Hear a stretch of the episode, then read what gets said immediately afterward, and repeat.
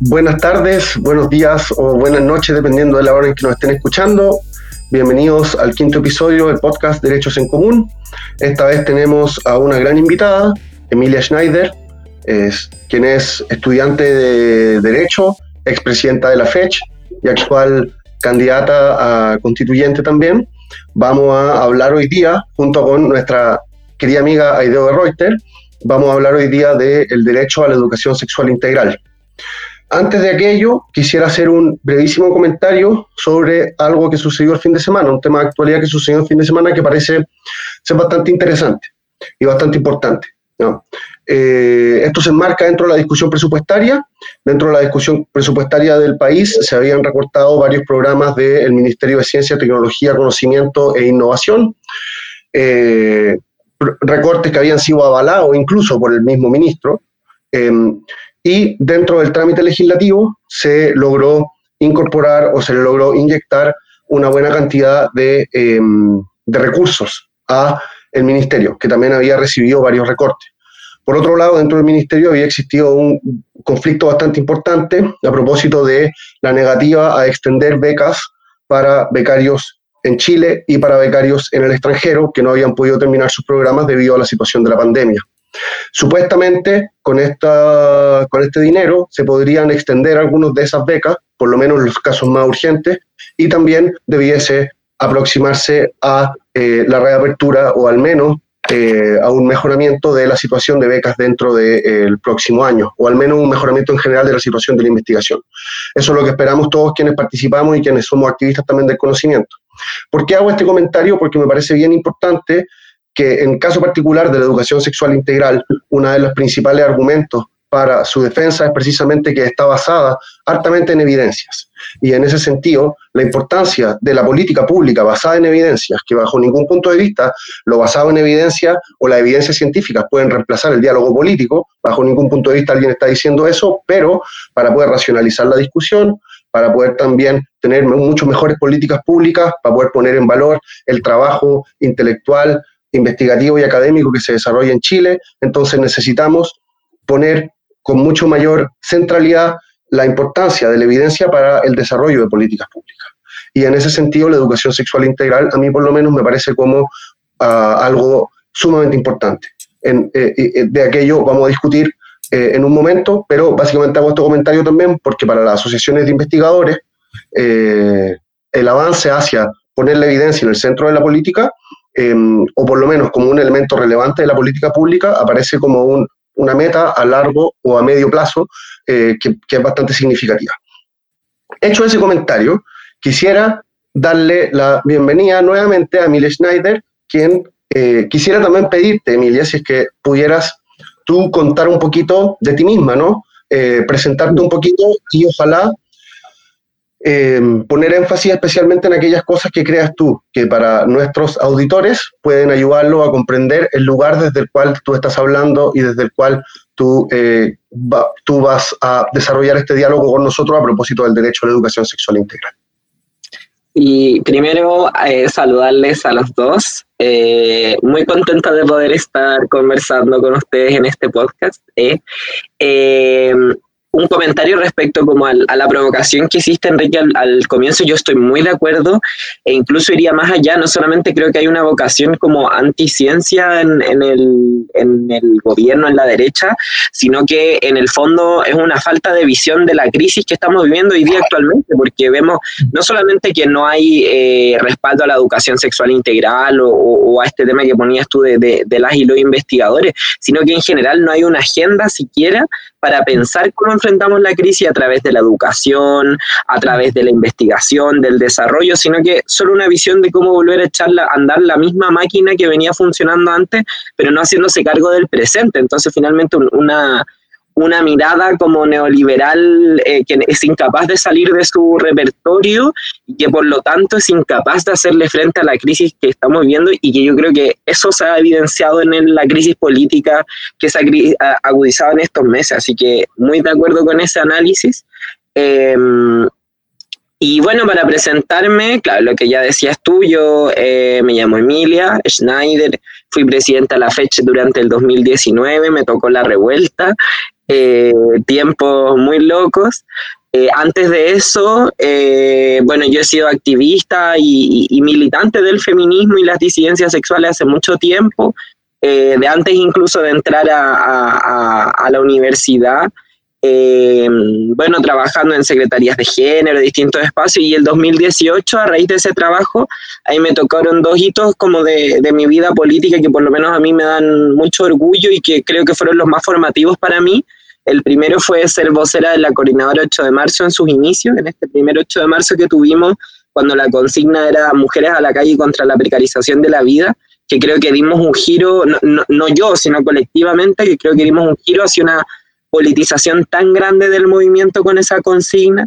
Obviamente no solo nosotras, sino un montón de otros eh, eh, granitos de arena que apuntaron en esa dirección y que hoy día nos tienen con un movimiento feminista que es referente a nivel mundial en Chile.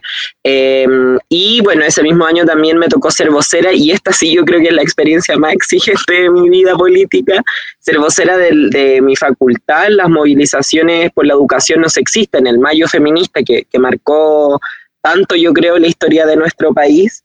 Em, esos son, yo creo, como mi, trayectoria política, como mi trayectoria como dirigente.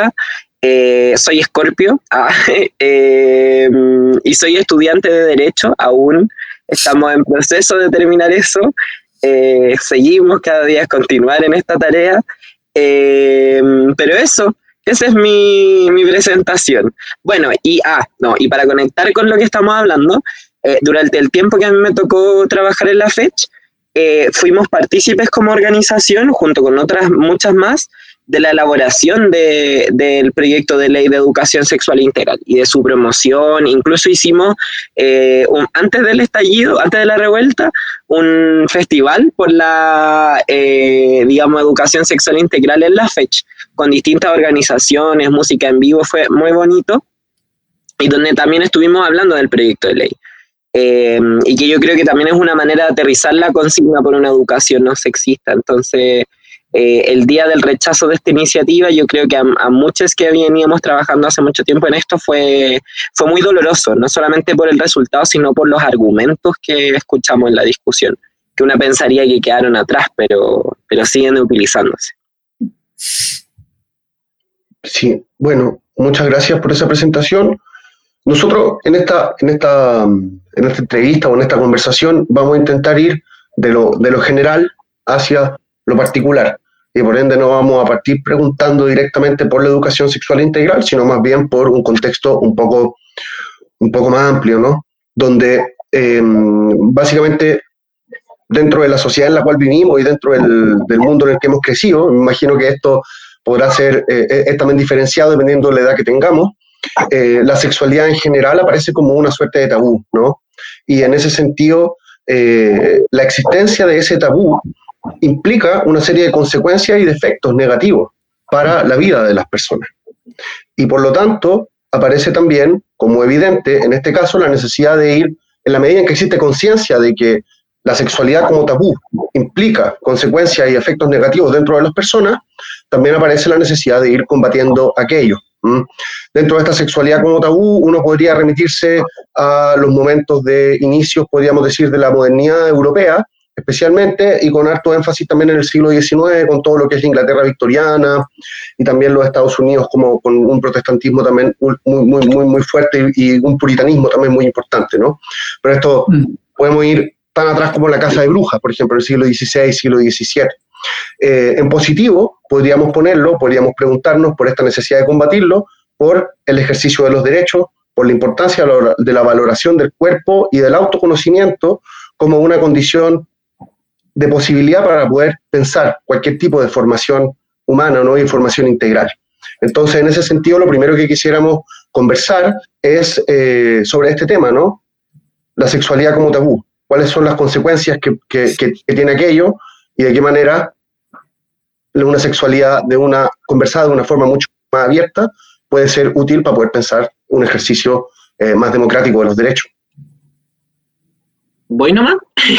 dale. Emilia, sí, dale Emilia. Eh, sí, yo creo que lo que señalas en la pregunta es muy relevante porque a propósito justamente de la discusión de la educación sexual integral que se dio en el Congreso, creo que se revivieron hartos de estos nudos, ¿no? Algo que se negaba mucho eh, era que somos seres sexuales desde que nacemos hasta que morimos. Eh, y eso es una, una realidad, como que desde distintas áreas del conocimiento está confirmada, ¿no? O sea, como que no, es algo que esté en debate. Nos enfrentamos a la sexualidad de, distintos momentos, de distintas formas en distintos momentos. Mm. Y por tanto, como somos seres sexuales en todo momento de nuestra vida, eh, la sexualidad siempre ha sido utilizada eh, o, de alguna manera la regulación de la sexualidad eh, implica también una manera de control social. Entonces, de ahí que esto que tú mencionas, eh, digamos, esta introducción de la represión sexual, de la sexualidad como un tabú, tiene que ver también con la instalación de una manera determinada de vivir en sociedad y que calza como eh, con el protestantismo, bueno, con todo este fenómeno que dices en el fondo de, ese tránsito hacia una, un, capitalismo temprano incluso. Eh, obviamente esto parte mucho antes, pero hay, hay, todo un tránsito de la sociedad hacia algo más cercano a lo que vivimos hoy día que implica eh, ciertas divisiones sociales, digamos, pero también ciertas divisiones de roles, digamos, en términos de género. Y ahí yo creo que empieza a regularse toda la sexualidad porque tiene que ver con una cuestión primero de...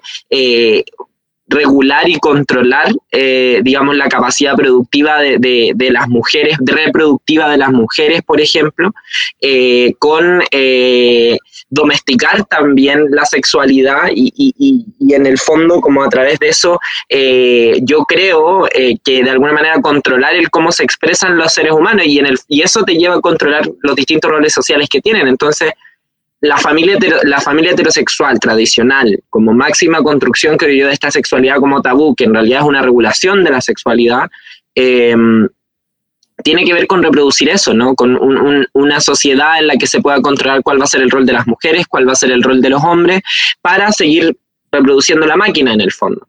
Em, yo creo que por ahí va la cosa, tiene que ver con, que eso también te permite construir un modelo de sociedad o sustentarlo y reproducirlo en el tiempo, en el fondo. Y, yo creo que eso es muy tremendo porque pasa hoy día a, naturalizar, a, pensarse que eso es lo natural. Eh, y eso yo escuchaba cuando hablábamos de educación sexual integral de parte de los sectores conservadores, que en el fondo lo natural es eh, lo que se nos ha impuesto y, hablan de la ideología de género, ¿no? Cuando realmente eh, esta ideología conservadora también es una ideología y, ya me salgo quizá un poco la pregunta, pero me llama mucho la atención este mal uso que se le ha dado a la palabra ideología, como si de por sí fuera algo malo. Pero eso, yo creo que por ahí va esa, esa idea de tabú de la sociedad, o sea, de, la sexualidad, como con, sustentar y reproducir un modelo de sociedad, porque al final, a través de esa constricción de las esferas de libertad de la sexualidad, de su expresión, eh, vamos sustentando y reproduciendo un modelo de sociedad, porque al final cuando una es niña, niño, niñe, eh, en el fondo esos modelos de, de, lo que es ser hombre, lo que es ser mujer, las posibilidades de expresarse en eso, en el fondo lo que te dicen son tus posibilidades de vida, ¿no? Las posibilidades que tienes de cómo vivir tu vida. Eh, y, y por eso calan tan hondo en, en, digamos, en tu visión de mundo y por eso incluso cuando una es, una, es parte de la población de la, digamos, de diversidad y disidencias sexuales, te enfrentas no solamente a la discriminación externa, sino a las propias barreras que tienes en tu cabeza respecto a estos temas porque en el fondo se te plantean que hay vidas que no son vivibles. Eh, y, y, yo hablo de todo esto vinculado con la sexualidad porque creo que es súper importante que se entienda que la sexualidad no es solamente el acto sexual, sino que en el fondo es la relación con, con, terceros, con otros, con otras, con otros, eh, que tiene que ver con la afectividad, que tiene que ver con el acto sexual, que tiene que ver con la genitalidad, pero con un montón de cosas más. Y esos reduccionismos yo creo que nos han hecho súper mal y nos hacen ser una sociedad, yo creo, con, con, tanta, con tantos problemas como la que somos hoy día. O sea, yo creo que en Chile somos una sociedad muy problemática en términos de sexualidad. O sea, no por nada tenemos tasas altísimas de abusos infantiles, de acoso, abuso sexual, de violencia de género. Y somos una sociedad muy reprimida, muy reprimida en términos sexuales. Y esas cuestiones para mí van, van súper aparejadas. Ahí por ejemplo, el problema del placer aparece como una dimensión fundamental, yo creería. La dificultad, o sea, dentro del ámbito de la sexualidad, la capacidad de lidiar, por ejemplo, con cuestiones como el placer o como el deseo son absolutamente fundamentales. Yo no sé, si quisieras comentar algo sobre, sobre esta primera, sobre esta primera pregunta o si pasamos al tiro a la próxima. Mira, no sé si es como para una respuesta, ¿ya? Pero ese es un tema que siempre me da vueltas, porque eh, siento que a rato, incluso al discutir entre nosotros, eh, probablemente yo como, como, mujer más vieja eh, tengo una referencia de discusiones de esta naturaleza que no alcanzan para nada la complejidad o la profundidad con la cual, por ejemplo, la Emilia, que ha sido una persona vinculada al mundo de, este tipo de debate, pueda conocer. Quizás me puedes ayudar, Emilia, a comprender y a quien escuche que a lo mejor sea de mi rango etario. ¿eh? Eh, a mí me, me, me incomoda profundamente desde siempre la, y, progresivamente en el tiempo la comprensión binominal del mundo. ¿ya? Entonces, eh, esto de que, mira cómo lo estoy diciendo, pero es eso, digamos, o sea, eres hombre o eres mujer, ¿ya? Eh, no puedes ser algo a medio camino de aquello. No puedes ser varias cosas a la vez. No puedes ser eh, lo que se plante ser.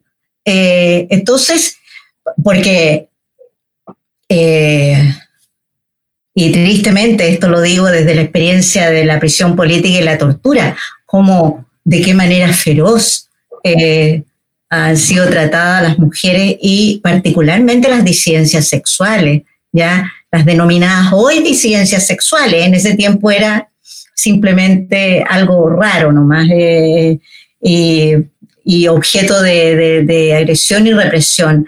Esto del de que necesariamente tengas que tener eh, dos, una, seas mujer o seas hombre. No puedes ser otra cosa. Yo creo que eso es algo que está detrás de, esta mirada que tiene que ver con controlar el mundo, ¿ah?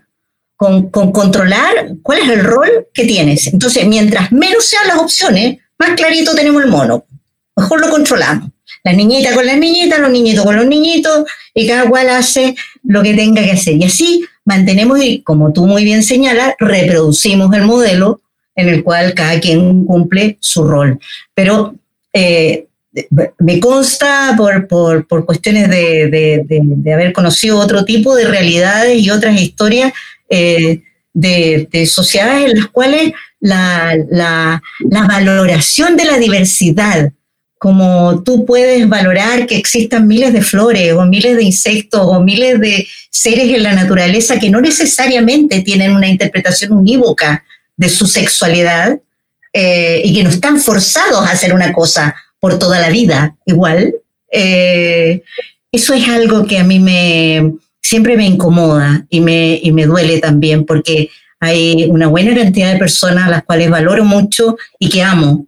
Eh, y que viven en medio de esas tremendas contradicciones que no son propias, las han hecho propias, pero en el fondo se les han impuesto eh, y se ven obligados y obligadas a, responder frente a ello.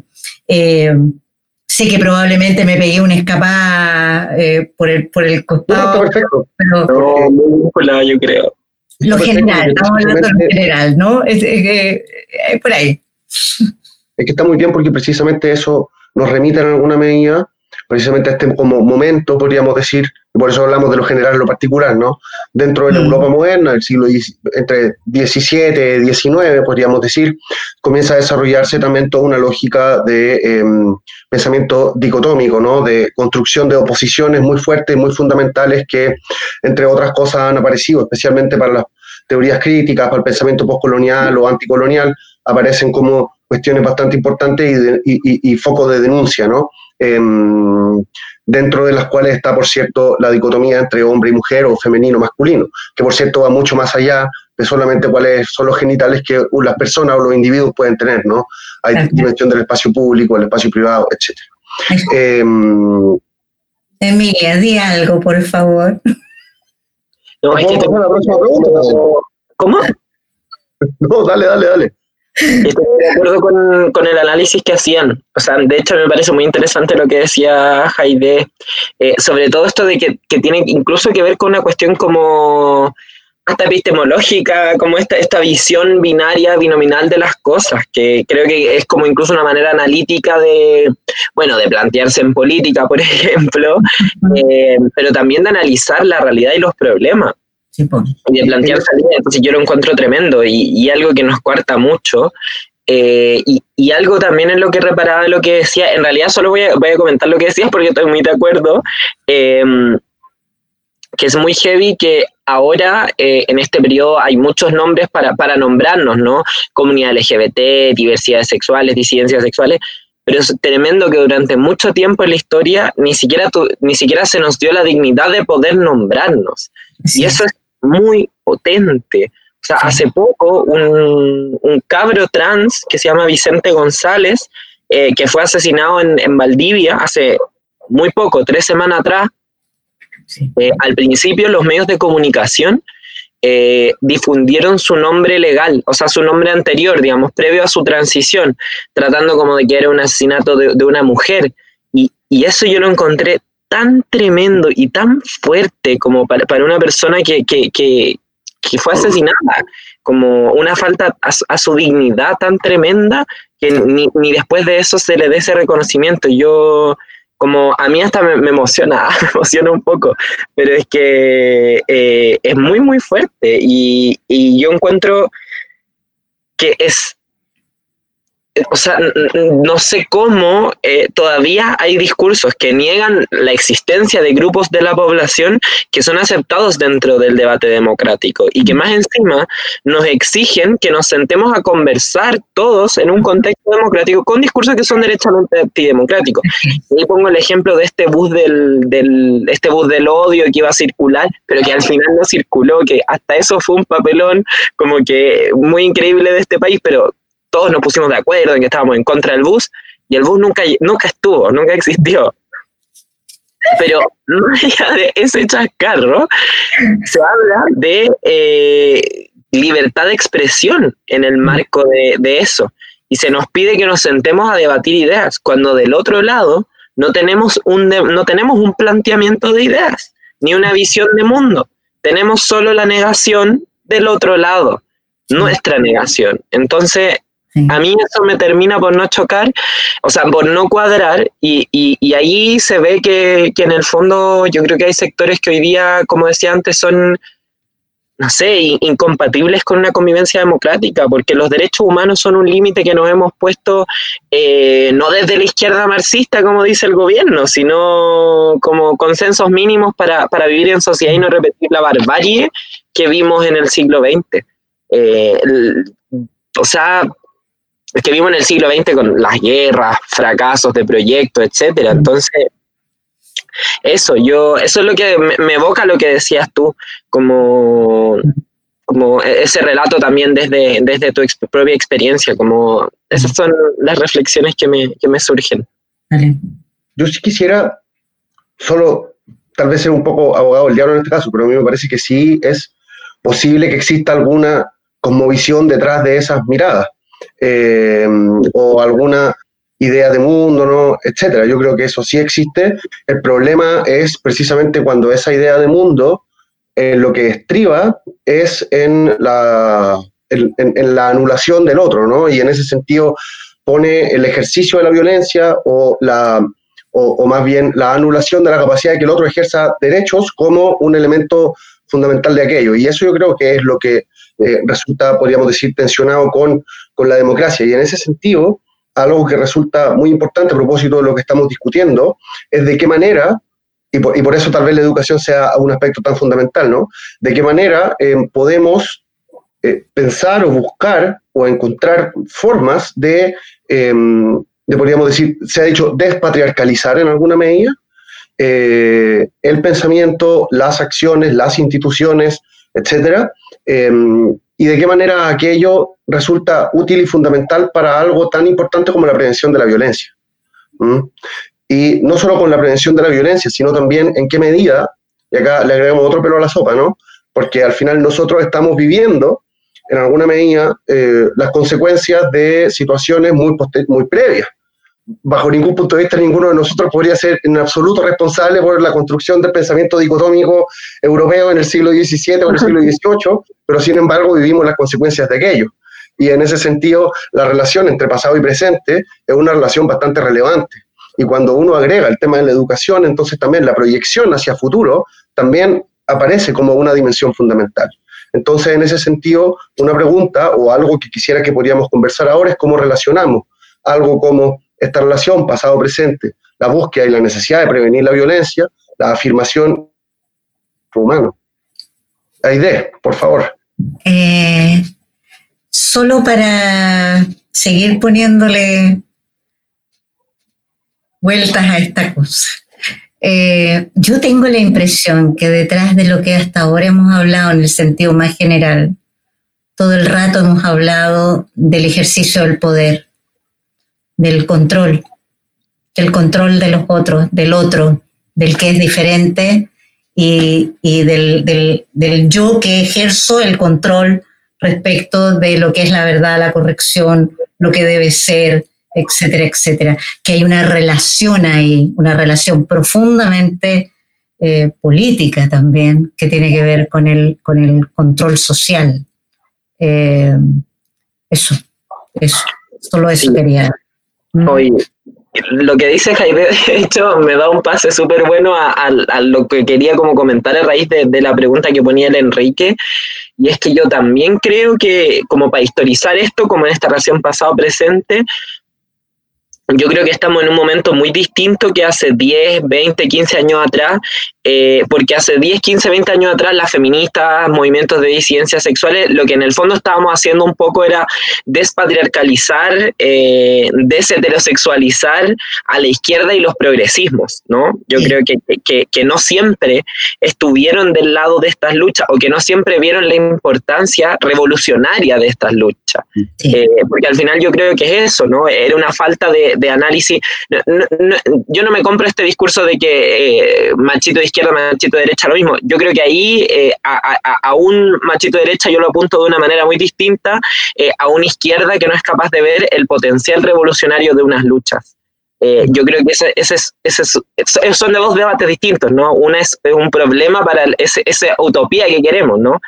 y, y, lo que decía la Jaime, yo creo que hoy día eh, el erradicar la violencia o el tomar eh, acciones en serio contra la, para combatir la violencia y la discriminación tiene también con aprovechar un momento en el que estamos, en el que claramente hay un vacío político, vacío de representación, eh, pero que justamente los movimientos feministas y disidencias sexuales hemos tenemos una serie de factores históricos que yo creo que nos llevan a llegar a dos conclusiones, a que es un momento propicio para eh, una toma institucional de poder eh, y eh, también para una proyección mucho más masiva de nuestros movimientos, digamos, en la calle, en las bases territoriales.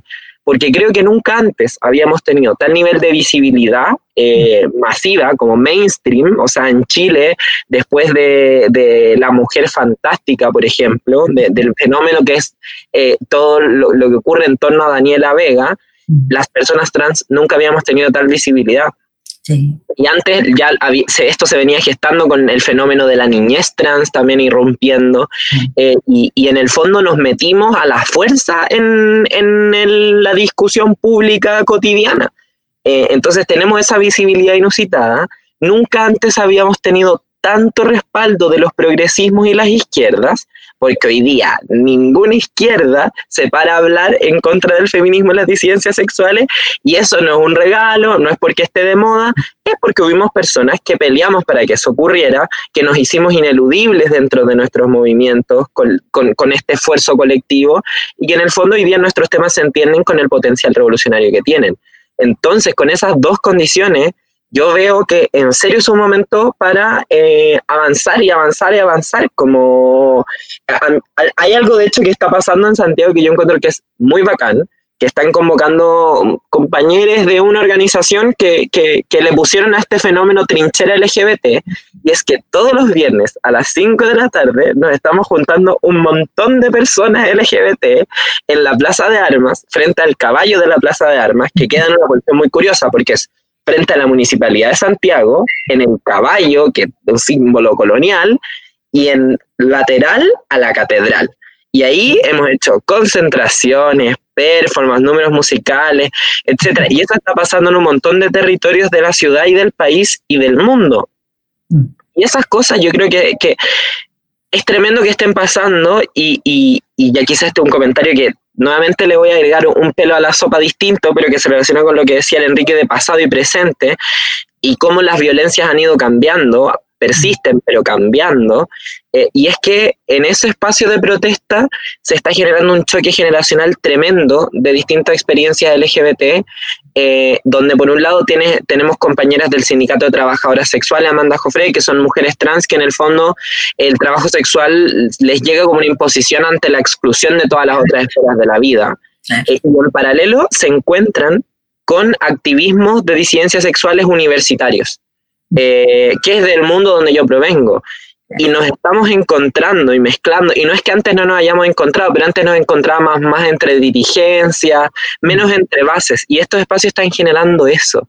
Y ahí hay un poco lo que decía el Enrique, una posibilidad de, desde lo situado, poder tener una lectura de ese pasado y presente y de cómo hay un avance también a costa de mucha gente que se va quedando atrás pero también un avance que posibilita que muchas personas podamos tomar la voz eh, por, por, por, nuestra comunidad. Lo digo porque es, es parte de mi, de mi, historia personal incluso. Sin otras compañeras que lucharon antes, yo jamás hubiera podido entrar a la universidad siendo trans, eh, entrar a un partido político siendo trans, ser presidenta de la FECH siendo trans y con un discurso desde ahí, ¿no? No negándome, sino politizando lo propio y llevándolo como una disputa política, que no sea solamente identitaria. Entonces, no sé, solo agregué cosas a la sopa, quizás no respondí, pero, pero la vamos revolviendo.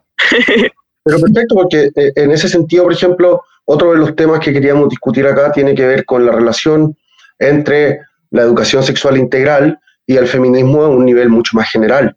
Y me parece que en ese marco lo que tú comentas nos otorga la posibilidad de relacionar aquello, ¿no? Porque, em, porque básicamente dentro de, uno de los diagnósticos que nosotros hemos tenido dentro de este programa y dentro de nuestro espacio de conversación como derecho en común y, intervenciones que, generamos es precisamente la relación entre pasado y presente, ¿no? O la necesidad de una discusión intergeneracional que parece ser una, una deuda pendiente a nivel a nivel país y que dentro del feminismo uno puede ver cómo sí se está desarrollando y en ese sentido yo creo que hay un enriquecimiento súper grande. Por ejemplo, el podcast que tenía Macarena Segovia en el mostrador, que se llama La Cuarta Ola, hacía referencia precisamente a aquello, ¿no? A la existencia de olas previas. Uno podría preguntarse si es que la metáfora de la ola estaba bien para poder eh, hablar del movimiento feminista, pero eso, pero es otro tema. Pero existe un reconocimiento de, de lo previo como condición de posibilidad para lo que tú estás viviendo en ese minuto. Entonces, en ese sentido, una pregunta que nos parece súper interesante es cómo relacionamos las demandas más generales del feminismo con, eh, con los temas de la educación sexual integral. Ahora, me parece que antes de hacer esa pregunta, la idea ya ha levantado el dedito, así que eh, por favor, idea y después vamos a esa pregunta nomás con la de Emilia. que necesito echarle pelo a la sopa, güey. bueno, se hay algo para lo que somos buenos es echarle pelo a la sopa, ni una duda.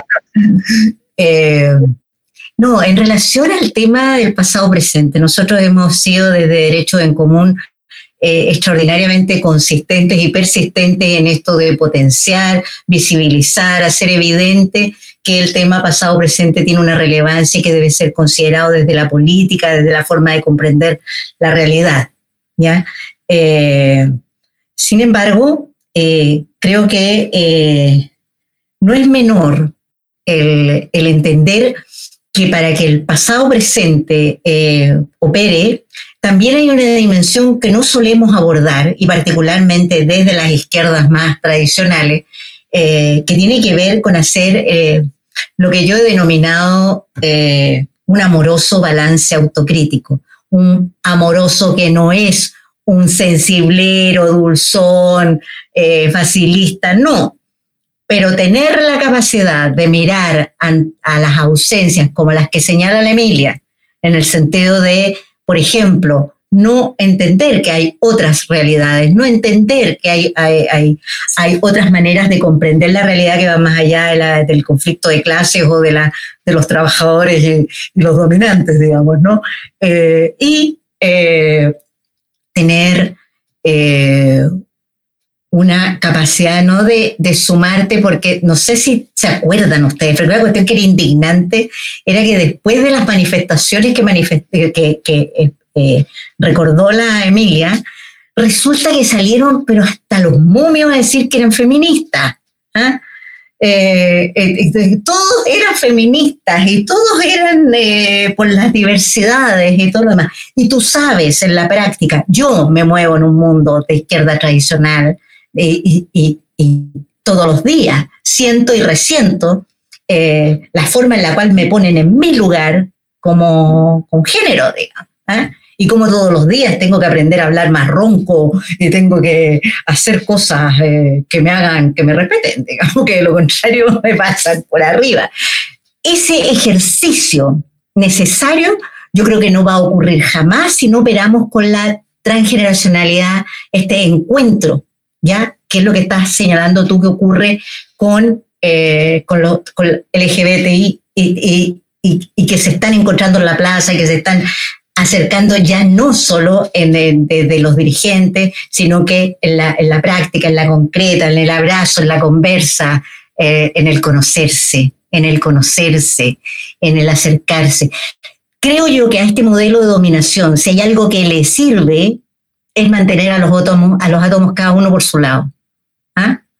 Y, es más, o sea, también en ese sentido es complejo el tema de que existan nombres, millones de nombres para las diversas diversidades, ¿ya? Porque también, más allá de que ahora sí tengan un nombre, pero al final lo que hace es potenciar la, el mantenerse apartados. Entonces quizás un rol de la política ahí tenga harto que ver, si es que algún día recuperamos la política en el sentido creativo y productivo, eh, sea de potenciar el que esas energías converjan, ¿no? Hasta ahí. Emilia, por favor. Ahí. Quiero partir con la es que estoy muy de acuerdo. Y de hecho yo es algo que siempre he planteado para el mismo movimiento feminista y de disidencias sexuales, que en el fondo eh, parte de un eh, tema identitario eh, el empezar a politizar este, toda esta opresión, este entramado que se relaciona con, qué sé yo, el capitalismo, un montón de otras cosas, pero que cuando pensamos políticamente en nuestro movimiento, yo siempre he creído que no podemos poner el acento en quiénes somos, sino en el mundo que queremos construir. Sí, sí más allá de que obviamente eh, en esto del conocerse, de repente siempre es, bacán encontrarse entre quienes tenemos experiencias similares, etcétera. No es negar eso, sino que es cuando lo pensamos políticamente que poner bien esos acentos. Así que yo estoy muy de acuerdo con toda la reflexión que diste en realidad y es muy fuerte también que eh, esa autocrítica de, de, la izquierda, porque el sector del, del, que estamos hablando y el que creemos que le urge esta autocrítica, yo también creo que no va a ser, va a ser imposible si, si seguimos atomizados y si esos mundos no se encuentran. Si no se encuentran y empiezan a, en este proceso como muy poroso, generar una síntesis de algo nuevo. Eh, porque también yo creo que, algo que nos pasó, por ejemplo, en el 2018, sentir que estábamos inventando el feminismo. Y no es así. Eh, no estábamos inventando el hilo negro. Y eso también tiene que ver con que la misma dominación nos quita nuestra historia, si también no es una cuestión de mala voluntad, sino de que es que, nos quita nuestra historia eh, y, nos impide ver que había algo antes. no nos, que en el fondo no nos enseñan la historia de nuestras liberaciones, de nuestras maneras de irnos liberando, de, las revoluciones, eh, ¿no? de los esfuerzos revolucionarios. Em, dicho eso, ah, para responder lo que decía el Enrique, eh, yo creo que la educación, cómo se vinculó con las demandas eh, más grandes del feminismo, tiene que ver con este proceso de politización que yo de alguna manera describía antes. Eh, porque previo al 2018, 2016, 2017, vimos un auge eh, de este movimiento del, que venía del Me Too, Ni Una Menos, eh, que, parte de este ejercicio que parte desde lo individual y pasa a ser colectivo de decir, a mí también me pasó, yo también denuncio esta violencia de género que nos pasa en distintos espacios y que generó una masificación del feminismo tremenda, pero que yo creo que en Chile supimos llevarlo un poco más allá y decir, ese 2018, por ejemplo, Mujeres a la calle contra la precarización de la vida. Eh, y que esa politización mayor, que, que, en el fondo ya no era solamente que estamos contra la violencia, sino que estamos contra el modelo que produce esas violencias, eh, nos llevó a empezar a pensar como soluciones más estructurales, porque en el fondo quizá una solución más liberal eh, es eh, más penas para los acosadores, más juicios, más cárcel, etcétera, y que la vemos en el debate hasta el día de hoy. Pero ese 2018 cuando estábamos debatiendo en el fondo esta movilización que parte contra el abuso y el acoso, eh, retomamos una consigna que de hecho surge en 2014 en el movimiento estudiantil, pero que termina un poco empolvada, eh, que es la educación no sexista. Y que en el fondo ahí nos fuimos a, algo que, que es súper contrario al neoliberalismo, ¿no? Pero que es como el rol social de la educación, que es el mundo que queremos construir y que en el fondo es la respuesta de para qué queremos educar porque también la discusión del movimiento estudiantil un tiempo estuvo encerrada en una cancha que es cómoda quizás para el, para, para el neoliberalismo, que es el financiamiento, porque ahí te entrampa en la tecnocracia dura y puta, no salís de ahí jamás. Pero cuando la discusión es proyecto educativo, eh, cambia mucho. Y yo creo que esa fue un poco la profundización que, que aportamos ese 2018 al proyecto del movimiento estudiantil chileno, que en el fondo es decir, que la educación sea un derecho, sí, eh, que el financiamiento sea directo a las instituciones públicas, sí, pero ¿para qué? ¿Para esta misma educación competitiva, patriarcal y segregadora? No, para un proyecto educativo emancipador. Y ahí surge la educación como respuesta a este problema que estaba instalado ya eh, en el feminismo como gran tema, que era la violencia y la discriminación porque la educación permite en el largo plazo ir descontinuando esas prácticas, esas jerarquías que se nos implantan en nuestra cabeza, no solamente a través de contenido explícito cuando no se habla de ninguna mujer o cuando nos dicen cosas sexistas los profesores, sino también de, cuestiones que no vemos, ¿no? de cómo se nos trata distinto en el aula, eh, de cómo se, trata distinto a profesores y profesoras, etc. Entonces de ahí surge esta idea de, la educación no sexista como una manera de terminar con estos sesgos. Y de ahí yo creo que la educación sexual integral es una, eh, digamos, bajada mucho más concreta de eso, eh, porque, eh, digamos, ya apunta como directamente a eso que se va a enseñar en el aula cuando hablemos de sexualidad, que es algo que se nos ha negado y que si bien, claro, no es la transversalidad eh, ideal que planteamos detrás de la conquista de educación no sexista, pero es una manera súper concreta de avanzar, porque en el fondo es algo que hoy día eh, no se garantiza como un derecho y que ante el vacío eh, lo que lo rellenan son el conservadurismo, porque el, el, catolicismo sigue teniendo el control de buena parte de las escuelas de nuestro país. y es así. Eh, y ahí es donde se forma como la desinformación que nos tiene como uno de los países con tasas altísimas de ITS, tasas en alza de, de, transmisión de VIH, eh, un país que en, en, el fondo donde la violencia en las parejas abunda, donde el trato violento entre las personas también abunda. Entonces, eso, yo creo que, recuperamos esa idea de la educación, del rol social, del para qué educar y educar para una sociedad libre de violencia, libre de discriminación y donde en el fondo tengamos cabida a distintas maneras de estar en el mundo. Eh, yo incluso lo pienso como que la educación sexual integral es, tiene algo de formación ciudadana también, como de educación cívica.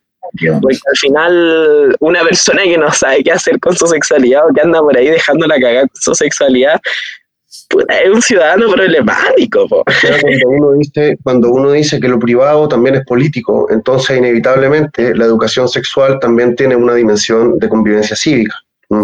Es una, una, consecuencia lógica de lo primero, lo, primero, o sea, lo segundo consecuencia lógica de lo primero. Em, ahora, otro hay, hay, dentro de lo que han conversado aparecen dos cosas que si bien uno podría pensar que no, no están tan, tan juntas, sí vamos a intentar de, de, conectarlas, ¿no? Por un lado, toda este, esta idea o esto que se planteó de eh, el control del otro como una suerte de eh, búsqueda o de, de, afán, podríamos decir, mediante el cual se, se controla su la sexualidad, es decir, la dimensión de la sexualidad como una forma de control al otro. Y dentro de esas formas de control al otro, seguramente una de las versiones más radicales que pueden existir son precisamente cuestiones tan abiertas como el abuso sexual infantil, por ejemplo, donde el control del otro tú ni siquiera, donde es una cuestión donde el otro ni siquiera, ni siquiera podríamos decir es, es un sujeto consciente de sí mismo todavía. Y entonces es, una, es un ejercicio de violencia y de dominación realmente difícil, difícil de comprender, podríamos decir. y por otro lado, también está, por ejemplo, a propósito de lo que comentaba Emilia sobre eh, los profesores tratan de distintas maneras a la gente dentro del aula. Eso es algo que aparece mediante eh, la investigación en educación, mediante la recopilación de evidencias que te permiten eh, constatar aquello no como, una, no como una sensación de a quien le pasó, sino como una evidencia científica construida rigurosamente bajo absolutamente todos los parámetros de, de investigación que existen en el mundo contemporáneo. Y en ese sentido, eso no es una sensación, no es algo que tú puedas decir, oye, no, no me tinca. Y, y, y desde ese punto de vista también, la educación sexual integral precisamente ha sido considerada como un elemento bien importante para poder, por ejemplo, luchar o prevenir el abuso sexual infantil, con cuestiones tan elementales como lo que decía Pati Muñoz hace, hace un tiempo, ¿no? si es que el niño que está siendo abusado no sabe lo que es un pene, no sabe lo que es una vagina, no sabe lo que es un ano, entonces difícilmente va a poder decir que está siendo abusado, ¿no? Y en ese sentido la relación entre abuso sexual infantil y silencio también es sumamente dramática. Entonces, eh, no sé si es que quisieran comentar algo sobre, sobre este aspecto, ¿no? Es decir, primero, la educación, sexual la educación sexual integral como una posibilidad de prevención de la violencia, de prevención del control del otro en la medida que también le otorga al, a, quien, a, quien, a quien está siendo controlado ¿no? herramientas para poder eh, evitar aquello, resistirse a aquello. Y por otro lado, el rol de la evidencia y de la recopilación de evidencia dentro de este proceso.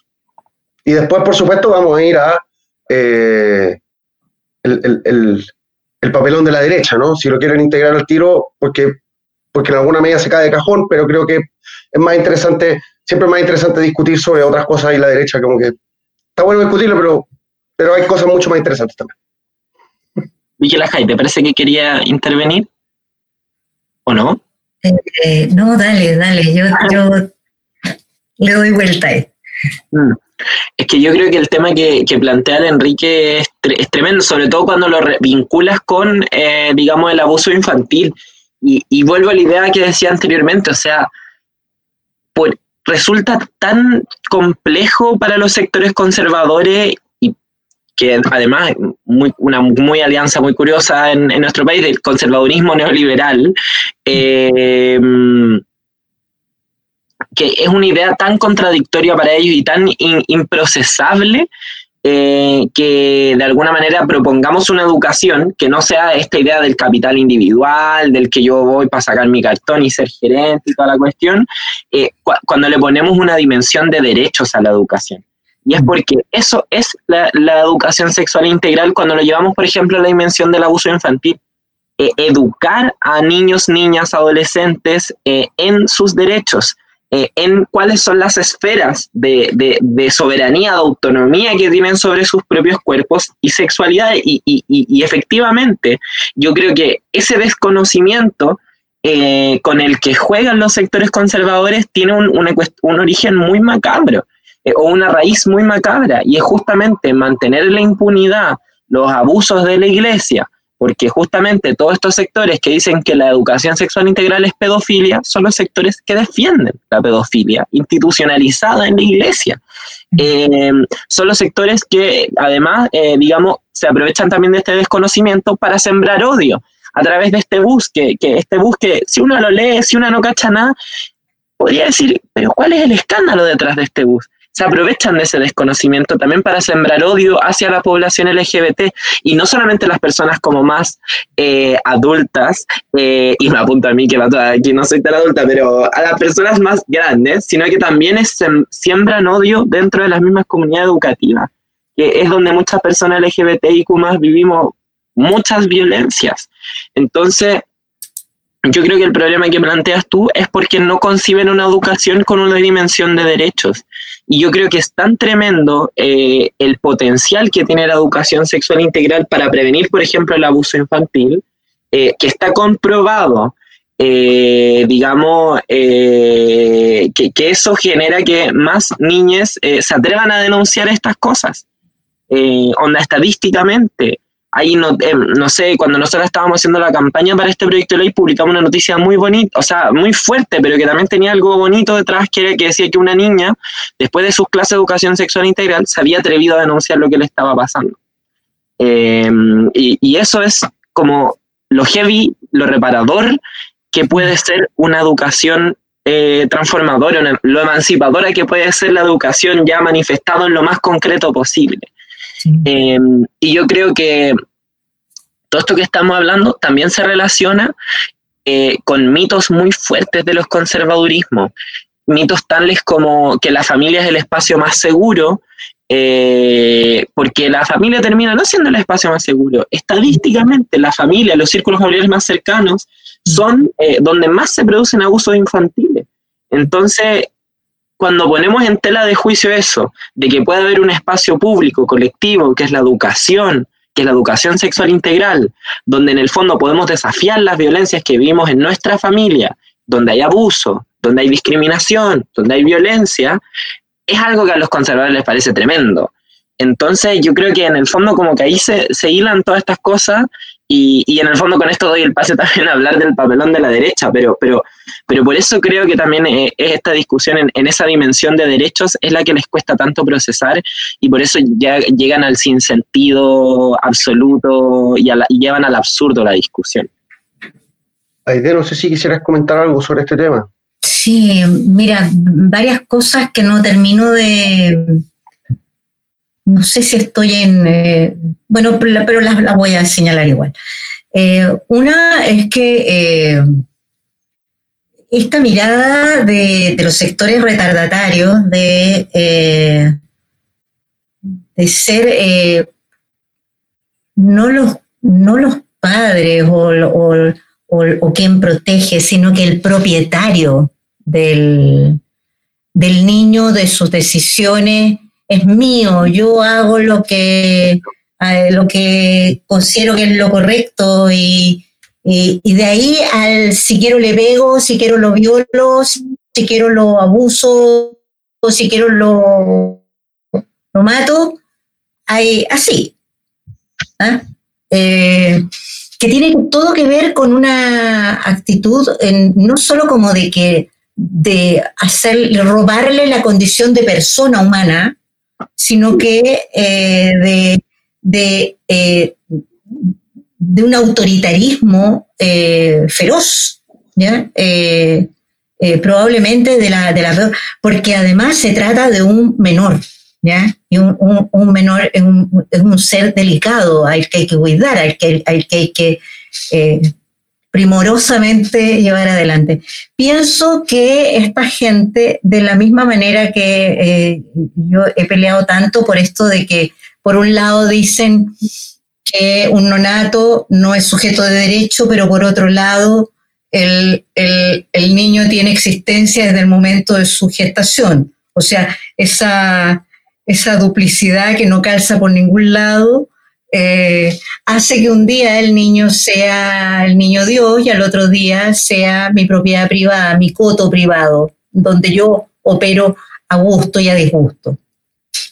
Y yo decido qué hago con él. Eso es una, una cosa que se me que se me queda y que tiene que ver con, además yo determino si es niña, si es niño, si si es, es diverso, entonces está fallado, está mal, lo devuelvo, no sé. Eh, ahora, el Estado opera de una manera semejante, en el sentido de que, por ejemplo, todo niño que es considerado fallado, qué sé yo, es enviado a un lugar en donde teóricamente el Estado lo cuida, o al menos lo mantiene marginalizado, supuestamente con el argumento de la protección, pero que al final de cuentas va quedando demostrado que esos niños eh, por ejemplo, muchos de ellos abusados dentro del círculo de su, de su familia, son eh, niños que terminan eh, siendo, se continúan victimizando y dañando al interior de los centros de menores. Eh, y que obviamente normalmente tienen unas vidas sumamente dañadas y qué sé yo. El último ejemplo que tenemos es el, que, el que los niños hayan sido baleados a un Estado que los está cuidando y que luego la máxima autoridad diga que los niños fueron accidentados. estaban accidentados. Entonces, esos cruces, esos cruces que hacen que lo declamativo no calce por ningún lado con, nada, a ratos hace que uno sienta que eh, una educación sexual integral es un elemento que está años luz de ser posible. Eh, tristemente, tristemente, ¿ya? Tristemente. En ese sentido, la pregunta que, queremos hacer ahora es, después del rechazo al proyecto de educación sexual integral y del papelón de la derecha en la argumentación, si queremos, o sea, pidiéndole disculpa al concepto de argumentación para poder usarlo para, eh, para, nombrar aquello que se dijo por parte de la derecha en ese momento. ¿Mm? Em, ¿En qué está el proyecto de educación sexual integral ahora? Mm. Emilia. ¿En qué está? Bueno, lamentablemente después de ese rechazo, el proyecto no se puede volver a poner en tabla en un año, digamos, por los tiempos del Congreso. Eh, pero yo creo que hay que seguir insistiendo. Eh, creo que hay distintas maneras de seguir insistiendo. Además de lo que se puede hacer en el Congreso para ver de qué manera se puede reponer el proyecto en discusión, pero que yo creo que con la composición actual está muy difícil, como dice Jaime, porque ahí tenemos a sectores conservadores minoritarios en la sociedad real, pero sobre representados por un sistema político que espero democraticemos en este proceso constituyente, pero yo creo que ahí hay que en lo que sigue hay dos caminos que son clave. Eh, el primero, y es el camino que hemos tomado como los activismos en esta línea desde hace muchos años, que es seguir haciendo trabajo comunitario en estos temas. Seguir haciendo talleres de educación sexual integral con niños, niñas, niñas y adolescentes, pero también con comunidades, porque también, como con el aborto, hay que hacer un trabajo de despenalización social de la educación sexual integral, porque también los sectores conservadores aprovechan de que hay una, una masa de personas que, que, que, no tuvo educación sexual integral y que cuando le, le, dicen todos estos mitos de que le van a enseñar a poner un condón a un niño de cuatro años, que evidentemente es una falsedad, se escandaliza. Entonces, tenemos que ir a conquistar ahí hartos corazones eh, que todavía no entienden la importancia de nuestra demanda. Entonces, está por esa, ese lado ese camino que yo creo que tenemos que seguir. Yo a mí me encanta hablar de este tema, creo que cada vez que me invitan voy porque es un, eh, creo que es un temazo eh, que además tiene mucha relación con, con, mi propia vivencia, ¿no? Yo creo que mi vida hubiera sido muy distinta si yo hubiera tenido educación sexual integral y me hubieran dicho que era ser una persona trans, por ejemplo y no lo hubiera tenido que buscar yo y, no me hubiera sentido una, una, bicha rara o que solo me pasaba a mí, o etcétera. Eh, yo creo que cambiaría mucho la vida.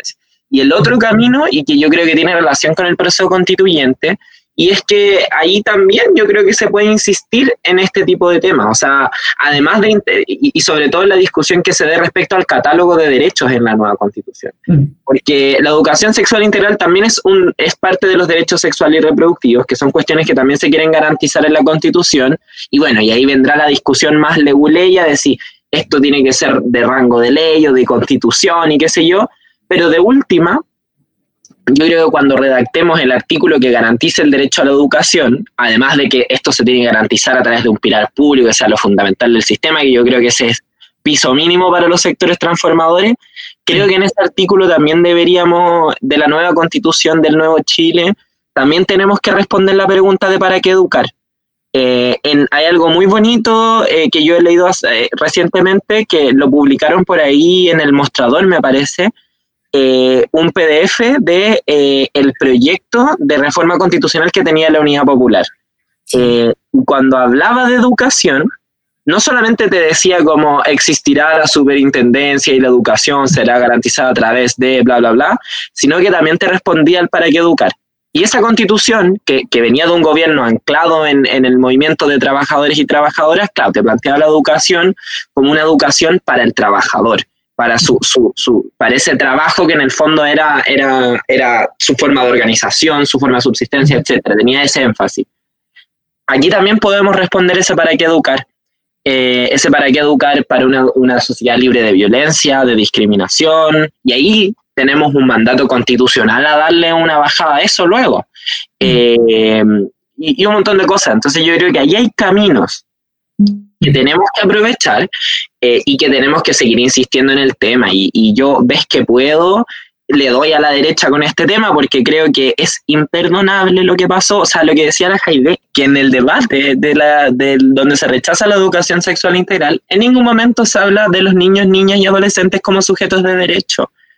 Eh, entonces, algo que tenemos que insistir.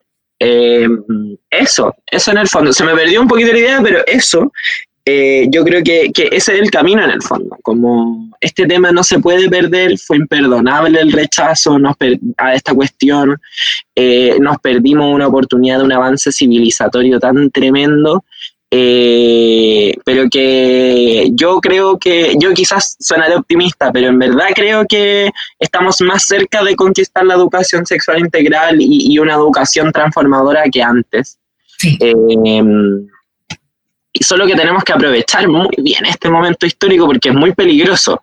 También podemos tener una regresión conservadora muy brutal, pero, pero yo creo que si nos jugamos bien las cosas, eh, este puede ser un momento de mucho avance.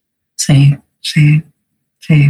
Yo quisiera em, enviarle un, o sea, a propósito de esta conversación, me parece sumamente importante también eh, mandarle un saludo a la diputada Camila Rojas, que creo que ha sido uno de los las puntales dentro de todo Y entonces agradecer también su, trabajo eh, porque, porque en alguna medida ella también está desarrollando precisamente la labor que tú dices, Emilia, con respecto a la educación comunitaria, o, más bien la, masividad ¿no? y, la, difusión del asunto. Entonces, solo comentarla, agradecerle y, mencionarla dentro de esta discusión que creo que es ineludible. Eh, llegando ya al final de este programa, lamentablemente, em, tenemos una última pregunta, que creo que ya se ha sido, que ha sido delineada constantemente, pero que igualmente es importante explicitarla. Eh, y esa pregunta sería básicamente cuáles son, cuál es la proyección de la educación sexual integral hacia adelante y de qué manera se vincula con otras agendas que también son urgentes y también son estructurales. Eh, y especialmente cómo miramos hacia, la, hacia el proceso constituyente en términos, podríamos decir, mucho más concretos, ¿no? Cómo hacemos avanzar intereses particulares o intereses, no, no particulares, ¿no? pero intereses generales, intereses asociados al bien común em, dentro de ese proceso y cómo aquello que implica transformaciones estructurales se relaciona o tiene proyecciones con las discusiones abiertas por la educación sexual integral y por todo este proceso que hemos vivido. Ahí no sé si podrías partir tú y después eh, mira, yo creo que en realidad en el, espacio en donde creo que tiene mayores posibilidades de por lo menos ser debatido y reconsiderado es en el espacio de la discusión constituyente, claramente. O sea, creo que, de alguna manera además el, debate se va a desplazar, queramos o no, se va a desplazar mucho de, hacia la discusión constituyente. ¿ya? Eh, y ahí creo que lo, más probable es que vamos a ir, eh, por un lado que a mí por lo menos me, me satisfaría mucho, que tiene que ver con precisamente los sujetos de derecho, los sujetos de derecho humanos, los sujetos de derecho de la naturaleza, los sujetos de derecho eh, de las máximas diversidades posibles, un mundo que cada día lo miro más como, como un posible lente de caleidoscopio en el cual, eh, a como los gires, eh, salen siempre figuras magníficas, en que la cual todas, todas valen, todas sirven, todas aportan y todas se organizan de una manera peculiar que termina siendo una aportación hermosa, además. Eh, esta bola medio poética mía tiene todo que ver con recuperar la capacidad de, eh, de una sociedad participativa y una sociedad en la cual los niños también tienen un lugar. Los niños tienen un lugar como niños. y la sociedad los asume como propios. Yo crecí en el puerto, en el puerto de Valparaíso, en donde cuando yo era niña, en los años 50, 60, la comunidad eh, pascuense tenía una gran importancia. Y, claro, hay eh, algunas cosas que uno no olvida. Y recuerdo que alguna vez conversando con, una de las señoras que vendía cosas ahí en el puerto, eh, le, le pregunté eh, cuáles eran sus hijos. Entonces dijo, eh, todos estos son los míos. El que tiene este kiosco, el que tiene el otro, porque ellos tenían puestitos de vender. ¿ya? Eh, le dije, ay, ¿dónde está el papá? Entonces me dijo, claro, pregunta de niña, ¿no? ¿Y dónde está el papá? Entonces me dice, no, en la isla todos somos madres y todos somos padres. Los niños son de todos nosotros. No hay nadie que pueda decir, este niño no me pertenece, este niño no lo cuido. Eh, yo escuché que yo, yo quería vivir en un lugar así, en un lugar donde todas las personas me dieran la mano, me dieran cruzar la calle, todas las personas me acompañaran, me llevaran, me protegieran. Eh, encontré que era, nunca lo pude comprobar efectivamente, pero sus palabras me quedaron eh, puestas eh, eh, en el corazón, ¿no? De un mundo en el cual los niños, particularmente los más frágiles, los ancianos también, en donde todos son importantes y a todos se los cuida, se los protege, porque de lo contrario, si no seamos eremitas, pues y vayamos a vivirnos a una caverna arriba de la montaña y no pesquemos a nadie, digamos, pero mientras vivamos en sociedad, coexistamos eh, de manera fraterna y protegiéndonos unos a otros, eh, cuidándonos, eh, enriqueciéndonos. Y ahí creo que tiene todo que ver con cómo una constitución consagra una manera de entender la vida y de entender las relaciones entre las personas y la sociedad que da un cambio, da un giro, digamos, respecto de entre otras cosas, por ahí hablábamos de, que, de que las constituciones, por lo menos la nuestra, antropocéntrica, en fin, que no, que no, tenía esta, esta mirada necesaria de considerar la naturaleza como un elemento, ¿no? Eh, bueno, eh, si hoy hablamos de los niños, eh, yo diría que una mirada principalísima es esa. Y ahí, en el intertanto, encajar el tema de la, eh, dentro del marco de las preocupaciones de, del Estado, de la organización social ciudadana, está el tema de la formación sexual.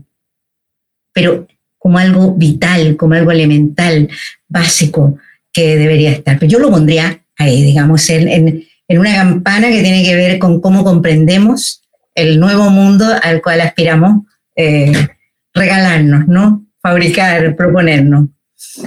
Si que queremos un Estado que prevenga, que se anticipe a la violencia, entonces la prevención es fundamental y en ese marco la educación cumple un rol central. Emilia, no sé si quisieras, o sea, me imagino que quieres, ¿no? Si no, sería, si no, no estaríamos, no estaríamos conversando. Pero eh, si pudieras em, comentar sobre esta última, sobre esta última parte, sobre esta última reflexión. comentar, pese a que quiero, ah, eh, pero porque Haidé lo dijo muy bien, creo, como creo que al menos refleja mucho la visión que, que, tengo respecto a este proceso y respecto al rol que tiene que tener no solamente la educación sexual integral, sino como el rol que le demos a la sexualidad en esta nueva sociedad que queremos construir, en este nuevo pacto social. Y yo creo que esta y otras disputas eh, se relacionan todas con en el fondo expulsar de la constitución, que, digamos que es la constitución actual, a eh, ideologías que hoy día son minoritarias en la sociedad, porque nuestra constitución es una constitución muy ideológica, una constitución hecha a la medida de los, del neoliberalismo, del conservadurismo, y, y es eso lo que queremos echar fuera para plasmar ahí consensos mayoritarios. Y yo de verdad confío en que esto que estamos discutiendo son consensos de la mayoría de la sociedad yo creo que esta y otras peleas van a ser súper duras, pero van a ser súper relevantes también, o sea, y, que tienen que ver finalmente también con cuál va a ser como el, el, todo del sistema de reglas que nos demos, porque la constitución es una parte que luego va a traer una modificación de un montón de otras reglas. Y yo pienso aquí que esto está muy relacionado eh, con dónde está puesto, en, digamos, en el primer artículo que se dice eh, que la base de la sociedad es la familia. Mm. Eh, ¿Cuál es la base del nuevo Chile? y yo creo que esa pregunta por el rol y el lugar que le damos a la sexualidad, que le damos a los cuidados, que le damos a todos estos temas que hemos estado discutiendo, es clave para eso. Eh, porque yo creo que claramente estas mayorías que nos hemos movilizado, que nos expresamos el 18 de octubre, o sea, el 25 de noviembre, pero también el 18 de octubre, todos estos días, eh, todos estos días históricos que nos hemos ido sumando a nuestro calendario, eh, no queremos que la familia tradicional, heterosexual, con todas sus reglas, con todas sus normas, sea la, la única base de la sociedad. Tampoco queremos destruirla, queremos ampliar la cosa. Queremos que la base de la sociedad sean las personas, su dignidad y las comunidades eh, en que nos organizamos, las distintas redes de cuidado que hay, que de repente no son la única forma de familia. Eh, y ahí yo creo que tiene que ver todo esto que hemos estado discutiendo, como ese reconocimiento a, eh, no sé, la riqueza humana quizás, como yo creo que por ahí voy, por ahí me quedo y algo con lo que comparto mucho con Jaide es que el espacio idóneo para dar estas discusiones va a ser la convención constitucional, eh, porque yo creo, yo confío que va a ser un espacio con una representación bien distinta a lo que es el Congreso u otro espacio, y espero lo sea. El peor error de la izquierda puede ser leer esta elección en el mismo enclave que, la de un Congreso 2, porque eso es darle la razón a la Marcela Cubillo, eh, y no podemos hacer eso. Em, pero también este va a ser el mejor espacio y va a ser el espacio más idóneo en cuanto sepamos democratizarlo y abrirlo, y que este sea un espacio muy poroso, muy en contacto con los territorios en discusión, eh, etcétera, donde haya mucha participación de las organizaciones sociales, de la ciudadanía, etcétera. Mm. Yo creo que en esa medida va a ser el espacio idóneo, pero, pero nada, yo también le tengo, ah, le tengo fe al proceso, es que hay tantas que como no. Ah, no queda otra que tenerle fe, ¿no es cierto? En este minuto. Y también, solo para terminar, a propósito de lo que comentaba Emilia, eso me, recuerda a una columna que salió hace un, tiempo eh, de la Javiera Toro y el Víctor Orellana, también a propósito de, de esto mismo, ¿no? Y, y dentro de esa, dentro de esa columna, las cuestiones que se planteaban, como lo, como lo decía Emilia, eh, que dentro de la experiencia contemporánea neoliberal hay un desdibujamiento del rol de la familia usual, ¿no? Porque cuando tú tenés que trabajar, no sé, dos pegas, dos pegas al día, o tenéis que, o tenéis que tener 45 horas a la semana y después viajar tres horas, tres horas para llegar a tu casa, entonces el cuidado de los niños no aparece. Cuando, cuando los dos papás necesitan tener trabajo para poder mantener mínimamente una familia, entonces el rol tradicional de la familia se anula. Y en ese marco lo que no existe es precisamente un espacio público que pueda em, hacerse cargo de aquello. Y desde ese punto de vista, y a propósito de lo que hablábamos al principio, eh, con respecto al problema de las concepciones dicotómicas, precisamente una concepción dicotómica que está siendo completamente superada es la oposición entre lo privado y lo público. Mm. El desdibujamiento del límite entre lo privado y lo público está muy claro en el momento contemporáneo y en ese sentido asumir que lo público por lo mismo tiene que tener un rol fundamental en la vida de cada uno de nosotros y no puede ser el último ratio es una cuestión importantísima para poder pensar hacia adelante transformaciones profundas. Entonces, no sé si que quisieran quedarse con esa conclusión o si que quieren, yo creo que es mucho mejor que podamos hacer una brevísima reflexión final de cada una de ustedes y con eso cerramos nuestro programa. Aide, por favor. Cortita para que Esteban no se enoje. Nada, yo, yo estoy encantada de cada vez que tengo oportunidad de hablar con la Emilia, más la quiero, más me, encanta la riqueza y la diversidad eh, con la cual ella se mete en los temas. Eh, siempre te he dicho, Emilia, que, tengo como temas pendientes contigo. ¿ah? Y es porque cada vez se me abren, se me abren capítulos y capítulos y encuentro, encuentro una persona interesantísima, inteligente. Eh, me encanta conversar contigo, me encanta, eh, porque además te siento muy receptiva, muy, muy, muy eh, capaz de integrar las cosas y bueno, pues cuando no te parecen, también señalarlas, ¿no? Y eso es muy valioso, es un bien escaso, es un bien escaso. Eh, entonces yo estoy feliz de haber podido y particularmente haber podido hablar hoy día contigo respecto de esta materia, que más allá de, las intervenciones que yo haya hecho, igual que tú comparto eh, la preocupación por esta materia y, tengo gran interés. Así que si llegaras a ser elegida constituyente, no te quepa la menor duda, y yo no, eh, o al revés, que va a haber ahí una, una, una relación de, de, apoyo, porque de verdad este es un, un tema, un tema que a mí por lo menos me importa mucho y creo que efectivamente vamos a poder empujarlo mucho en el, en el, en el proceso constituyente. por favor. Yo también siempre salgo muy encantada de nuestras conversaciones y siempre nos hemos, nos hemos encontrado en debates muy interesantes y polémicos también. Así que yo también siempre, siempre nos quedan temas pendientes, pero yo también reiterarte toda mi admiración. Eh, efectivamente yo quizás más contigo y con otras personas soy muy receptiva porque creo que de, lo que dices hay mucho de lo que a mí me permite aprender, integrar, eh, cuestionarme cosas que también he ido, he ido aprendiendo que quizás no están bien o, o nos sirven para donde queremos ir. Pero nada, yo quedo muy contenta con la conversación. No podría ser una, una reflexión más porque en realidad como que no, podría hacerle justicia a la conversación, pero agradecerles mucho eso, el espacio. Eh, es muy rico poder hablar como en profundidad de las cosas y con perspectiva. Falta mucho como a mí que, bueno, ahora me está pasando mucho en, entrevistas, etcétera, que siempre los temas son de repente muy por encima o quizás buscando la polémica como más fácil aquí creo que podemos discutir las cosas con perspectiva y, y nada, pues que no quepa duda que también, que primero, ojalá seamos electas las dos. Eh, y segundo, en cualquiera de los casos en que tú no, yo sí, yo no, tú sí, eh, obviamente ese espacio de trabajo y de vínculo va a estar. Y, nada, encantada. Ojalá haya sido una aporte este capítulo. Sí, un aporte muy grande. Muchísimas gracias a ti, Emilia. Muchísimas gracias a Ide también por tu participación, como siempre. Y bueno, yo básicamente nos despedimos.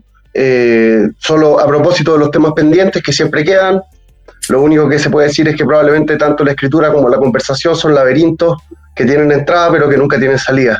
Y en ese sentido, bueno, hermoso recorrerlo. Eh, nos vemos en una próxima oportunidad. Muchísimas gracias por su atención y un gran saludo a todos. Hasta luego. Adiós. Adiós.